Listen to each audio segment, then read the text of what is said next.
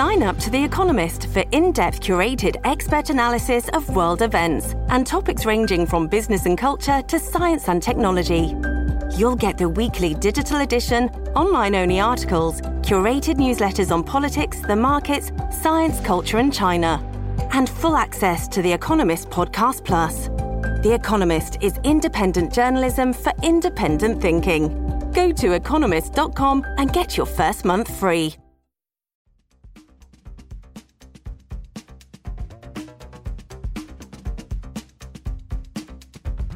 La tribuna presenta las noticias más importantes del día. A continuación, le brindamos las cinco noticias más relevantes de este jueves 24 de agosto del 2023. Soy de Honduras, dijo niño de cuatro años abandonado en las calles de Tapachula, México. Empleados de la Policía Municipal Tapachula, México, encontraron en las últimas horas a un niño de cuatro años de nacionalidad hondureña deambulando por las calles de la ciudad en mención.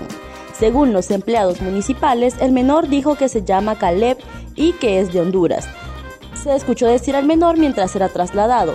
En ese sentido, se ha iniciado una campaña para dar con el paradero de sus progenitores o familiares. Al parecer, sus padres lo dejaron frente a las oficinas de Migración Sur. Embajada de Estados Unidos dice, la frontera no está abierta para inmigración irregular. La Embajada de Estados Unidos en Tegucigalpa publicó este jueves a través de sus redes sociales un recordatorio que la frontera de Estados Unidos no está abierta a la migración irregular. En ese sentido, el agente Claudio Herrera dijo, la frontera de los Estados Unidos no está abierta para la migración irregular. No escuchen las mentiras de los contrabandistas explicó que las políticas de migración de los Estados Unidos no han cambiado bajo el título 8.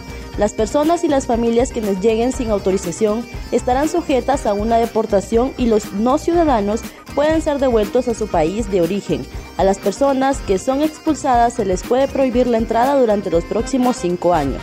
También las personas deben confiar en la información oficial del gobierno de los Estados Unidos y no en rumores a través de las redes sociales o de las fuentes no oficiales.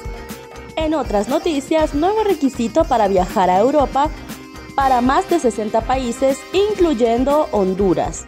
La autorización de viaje de tías es un nuevo requisito adicional de entrada introducido por la Unión Europea, excepto Irlanda. Se aplicará a los y las viajeras de más de 60 países actualmente exentos de visado, incluyendo Honduras. La autorización de viaje de tías se realizará a través de un sistema sencillo y rápido a través de un sitio web oficial no equivale a una visa y no requerirá ir a un consulado ni tomar datos biométricos. Tampoco reemplazará los requisitos de entrada que siguen en vigor dentro de cada país. En la gran mayoría de los casos, la autorización será automática y llegará por correo electrónico en pocos minutos. Carla Romero, voy a proceder a hacer la impugnación. La ex jueza Carla Romero, recién destituida de su cargo, anunció en las últimas horas que procederá conforme a la ley y como el derecho le asiste a impugnar la resolución de su cancelación.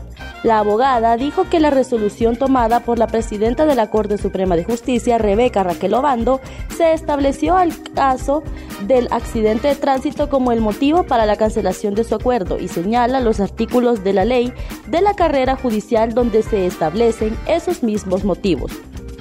Explicó que gracias a Dios tiene las pruebas porque en el hospital le practicaron una prueba de campo de orina para, para comprobar la alcoholemia y esa salió negativa. Reiteró que está, que está convencida de que su caso se trata de persecución política y por ello impugnará, primero que nada, por establecer un precedente y segundo, tomar acciones y recursos que sean necesarios, porque son 30 años de desempeño y además de eso está en juego toda mi condición de honor. En otras noticias, árboles caídos y calles anegadas deja fuerte lluvia en la capital. La fuerte lluvia que cayó la tarde de este jueves en la capital hondureña provocó que en varios sectores se inundara, caída de árboles y calles anegadas.